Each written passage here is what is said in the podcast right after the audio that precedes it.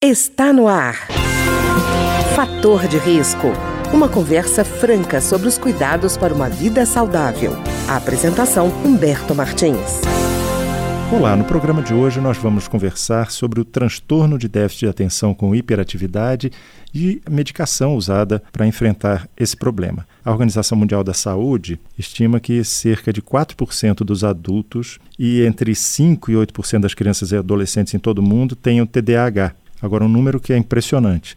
Segundo o Instituto Brasileiro de Defesa dos Usuários de Medicamentos, entre 2000 e 2008, a venda de caixas de metilfenidato, que é o remédio usado no TDAH, saltou de 71 mil caixas para 1 milhão 147 mil caixas, um aumento de 1.615%. E não parou aí. Em 2013, o último dado que eles liberaram, não foram mais 1 milhão 147 mil, mas 2 milhões e 600 mil caixas consumidas no país em um ano. E para conversar conosco sobre esse tema, está aqui hoje conosco o psiquiatra André de Matos Sales, que é médico do Hospital Universitário de Brasília. Doutor André, a gente vive uma epidemia de TDAH, de transtorno de déficit de atenção com hiperatividade, porque esses números dos medicamentos consumidos é assustador. É, talvez hoje, dentro das situações de avaliação na infância né, e na adolescência, TDAH talvez seja o ponto mais polêmico né, e o que suscita maior quantidade de debate, justamente por esse aumento enorme né, na quantidade de medicalização de situações cotidianas e também de refinamentos e critérios diagnósticos mais adequados. Falo de medicalização porque a gente tem que pensar que um aumento exponencial desse não se deve só ao fato de o aumento da incidência da patologia. Né? Alguns outros fatores devem estar influenciando esse aumento tão grande. E por isso que o TDAH em si gera tanta polêmica e tanto debate. Doutor André, e há sempre uma pergunta quando fala em transtorno de déficit atenção com hiperatividade. Criança dispersa e bagunceira é sempre caso de TDAH? Quando a gente está falando de TDAH, a gente está falando de um transtorno psiquiátrico a gente está falando de uma condição patológica que acomete o indivíduo e que traz um prejuízo muito grande para ele e para as pessoas que convivem com ele. Os critérios diagnósticos de TDAH eles são bastante específicos, são critérios que precisam ser vistos de uma maneira muito atenta, porque várias condições que podem lembrar sintomatologia de TDAH podem ser em decorrência de outras situações. Então, a gente não pode, de forma alguma, colocar características normais da infância e da adolescência como dentro de um espectro patológico. Né? Acaba uhum. que a proximidade de algumas situações que podem ocorrer no TDAH e outros transtornos psiquiátricos numa condição natural né, da personalidade, do temperamento do indivíduo, fazem com que as pessoas hoje busquem né, ajuda a qualquer sinal de fora de um conteúdo básico assim de funcionamento. Mas criança alegre, criança ativa, criança né, muitas vezes levada, isso não é patológico. Tem que estar sempre atento a isso. A gente está falando de TDAH, está falando de um transtorno, de uma patologia, e não de condições normais de indivíduos na faixa etária. Quer dizer, doutor André, a gente está falando de sofrimento, né? A gente está falando de sofrimento, a gente está falando de disfuncionalidade, né? E a gente está falando de pessoas que estão passando por um momento de grande dificuldade na vida. Então, uhum. um menino que é levado, um menino que é mais é, inquieto, ou que é um menino mais impulsivo, isso são características da pessoa e características da faixa etária. Isso não classifica transtorno. E doutor André, eu estou falando isso porque às vezes é a questão, frisando muito a questão do sofrimento, porque às vezes a impressão que me passa é que o remédio é prescrito mais para acalmar os pais ou professores do que para resolver o sofrimento da criança, né? Uhum. Existe uma demanda muito grande né, de controle comportamental, então muitas situações que são vistas né, como patológicas a gente aprofundando um pouco mais a relação, a gente vai ver que são questões educacionais, questão de convivência saudável, do que uma questão patológica de transtorno. Né? Além de uma, uma demanda muito grande por controle comportamental, a gente vê também uma demanda cada vez maior e crescente por desempenho. Então, muitas pessoas acabam, para poder, é, preocupadas né, com o seu desempenho, e como vão, vão se sair em provas, em concursos, um padrão intelectual, acabam procurando auxílio médico com uma possibilidade de ser uma pessoa desatenta, de ser uma pessoa que não consegue focar a atenção, que não consegue reter a informação, quando na verdade a expectativa dela é que é muito grande quanto ao seu desempenho. É, doutor André, o senhor falou de controle comportamental. Eu estava lembrando, muitas vezes até existe uma diferença muito grande entre, por exemplo, a linha pedagógica que segue a escola e, e o perfil da, pessoa, da criança. Né? Mas vamos dizer, esse colégio foi vendido como um, um colégio que aprova muito no vestibular. E, de certa forma, alguns pais querem ver o desempenho da criança sendo correspondente a essa expectativa de passar no vestibular. Portanto, eu não vou buscar um colégio que seja adaptado à característica do meu filho, mas aquela que vai garantir a aprovação do meu filho num determinado vestibular ou numa prova qualquer. Né? Eu acho que existe isso também, né? E isso, eu acho que é essa disfunção, assim, essa contradição entre o que a escola oferece e a personalidade da criança também cria problemas, né? Sim, é, é muito comum a gente ver a expectativa, principalmente né, no, no, nos mais jovens, né, nas crianças mesmo, é uma expectativa muito mais familiar e social do que da própria criança. A criança não tem muita, não almeja, não tem muito desejo universitário, profissional. A criança quer ser feliz, né, basicamente. E a expectativa né, de um desempenho acadêmico satisfatório desde muito cedo acaba sendo da família e da sociedade ali onde aquela criança se encontra. Né? Muitos textos, muitas entrevistas são dadas hoje pautando isso, né? de criança, infância, não é momento de você construir carreira, de você construir currículo. E muitas crianças pequenas já têm todo o seu histórico traçado, aonde vai fazer o ensino médio, qual universidade vai fazer, qual pós-graduação, qual mestrado, qual doutorado, em quais instituições.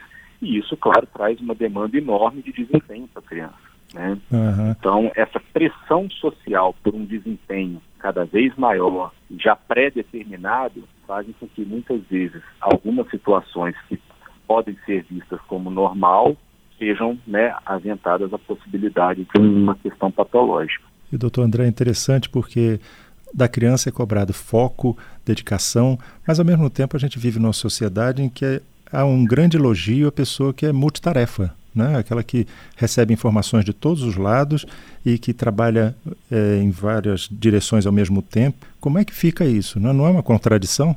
Pois é, ao mesmo tempo que você tem que estar extremamente focado, você tem que estar extremamente multifacetado. Né? E isso realmente, para algumas pessoas, é muito difícil. Tem pessoas que não têm esse perfil, não têm essa característica. Outras vão ter, né, de uma maneira mais fácil, esse tipo de habilidade. A gente tem que tentar entender o indivíduo, como ele é, como ele funciona, quais são as expectativas dele, o que torna ele diferente, torna ele né, uma pessoa singular.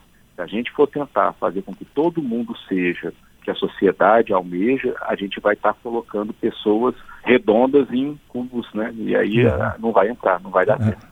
E, doutor André, é fácil fazer o diagnóstico TDAH? Porque às vezes eu vejo assim uma simplificação por parte, não do, dos médicos, mas dos pais, dizer assim, ah, meu filho deve ter esse negócio, porque ele é muito agitado, muito cheio disso, muito cheio daquilo. Para o especialista, é fácil fazer esse diagnóstico? Não, o diagnóstico TDAH não é um diagnóstico fácil, muito pelo contrário, é um diagnóstico extremamente delicado e extremamente complexo de ser feito. Primeiro que é ele é um diagnóstico totalmente clínico, por mais que né, tenham baterias de exames que podem ser feitas, podem ser solicitadas, o diagnóstico, em estrito senso, será um diagnóstico clínico. Então você tem que saber psicopatologia infantil, você tem que saber desenvolvimento infantil, né? E você tem que conhecer muito bem aquela criança e a família e a inserção social dela e escolar para você poder discernir várias situações de irritabilidade, de impulsividade, desatenção, não tem nada a ver com TDAH. São situações ligadas a quadros de ansiedade, de angústia, de depressão, vários outros componentes aí patológicos que a gente pode pensar para uma criança que está com essas características do que TDAH. TDAH acaba sendo um diagnóstico clínico e geralmente um diagnóstico de exclusão. E, doutor André, a partir da constatação do quadro TDAH, a partir de que idade é, haveria uma, uma, possibilidade de uso de medicamento? Pois é, as medicações padrões para o tratamento do TDAH, é importante a gente lembrar, são medicamentos de uma eficácia muito grande. Então, de fato, as crianças que têm o transtorno, que têm essa dificuldade, elas se beneficiam muito do tratamento, não só medicamentoso, psicoterápico, mas a medicação em si é uma medicação que tem um resultado bastante satisfatório. Por isso que é uma responsabilidade a mais do profissional que está fazendo esse diagnóstico. Porque se porventura ele também deixa de tratar aquela pessoa que precisa, o prejuízo que essa criança vai ter ao longo da vida é muito grande. E as medicações a gente geralmente começa a usar, elas são aprovadas né, a partir dos seis anos de idade e a gente também aguarda um tempo porque muitas características que podem né, fazer parte aí do espectro do TDAH também fazem parte da infância. Então, né, muitas vezes uma criança mais agitada, mais inquieta, a gente fazer um diagnóstico extremamente precoce, a gente pode estar colocando uma condição normal para aquela faixa etária como patológica. Então, geralmente a gente aguarda né, um desenvolvimento da criança e geralmente o uso da medicação a partir dos seis anos de idade a gente já está né, mais à vontade para poder iniciar. E, doutor André, a gente está falando de quem precisa, né? Mas o senhor falou também da preocupação com desempenho e o uso, às vezes, desses medicamentos acabam sendo direcionados para essa área de concurso público, vestibular, de pessoas que não têm o transtorno. E esses remédios não são livres de efeitos colaterais, né? Não são livres de efeitos colaterais, são medicamentos que existe um rigor muito grande para venda, né? então é um problema bastante delicado de ser discutido, de ser pensado, porque as pessoas estão conseguindo esse tipo de medicamento, não é à toa que a venda do produto cresce de uma maneira astronômica e a gente não sabe até que ponto essas pessoas de fato estão se tratando ou estão se prejudicando, né? O uhum. desempenho que a medicação traz é, acaba que é difundido entre as pessoas, principalmente essas que estão numa condição é, de uma pressão maior por concurso, por aprovação, por desempenho, e elas muitas vezes usam comprando de colegas, comprando de pessoas que têm essa disponibilidade, ou às vezes conseguindo uma receita de uma maneira mais simplificada, e isso acaba sendo um problema enorme, que a medicação acaba entrando né, pelo viés aí de, de ser algo ruim, de ser algo prejudicial, de ser algo como um mal moderno, e a medicação, para quem precisa, ela é muito importante, ela é fundamental. Mas o excesso de diagnósticos e o excesso de uso estão fazendo com que a medicação acabe se tornando uma grande vilã na sociedade, quando na verdade ela não, não é. Pois é, doutor André, eu, fico, eu fui ver assim alguns efeitos colaterais, tem aumento de pressão arterial, aumento de pressão intraocular, provocando glaucoma precoce, alterações digestivas, na quantidade de leucócitos no sangue. Quer dizer, esse tipo de, de remédio tem que realmente tomar com orientação do profissional, né? É, é uma medicação, tem vários efeitos colaterais. Os tratamentos né, do, do TDAH, basicamente, né, a primeira linha é feita com estimulantes, então são medicamentos que têm um efeito estimulador, então podem trazer agitação, insônia, aumento de pressão arterial, né, podem até levar a quadros né, de psicose. Então são várias diminuição grande do apetite, né? Então, em crianças a gente tem que acompanhar o desenvolvimento de peso e estatura. Então, são várias questões que a gente tem que estar sempre muito atento para usar essas medicações. E o uso indiscriminado faz com que a população fique sujeita a toda sorte de, de eventos, né? Tá ótimo. Eu queria agradecer então ao psiquiatra André de Matos Sales, médico do Hospital Universitário de Brasília, e que conversou conosco hoje sobre o transtorno de déficit de atenção com hiperatividade. Doutor André, muito obrigado. Eu que agradeço o convite. Estou disponível aí para a gente conversar sobre os temas importantes aí para a sociedade. Obrigado, doutor André. O programa de hoje teve trabalhos técnicos de Ricardo Coelho. Se você tem alguma sugestão de tema ou comentário sobre o programa de hoje, basta enviar uma mensagem para o endereço eletrônico programa fator de risco, tudo junto, arroba gmail.com. Até o nosso próximo encontro. Fator de risco, um programa com dicas para melhorar a saúde. Uma produção da Rádio Câmara, transmitida por emissoras parceiras de todo o Brasil.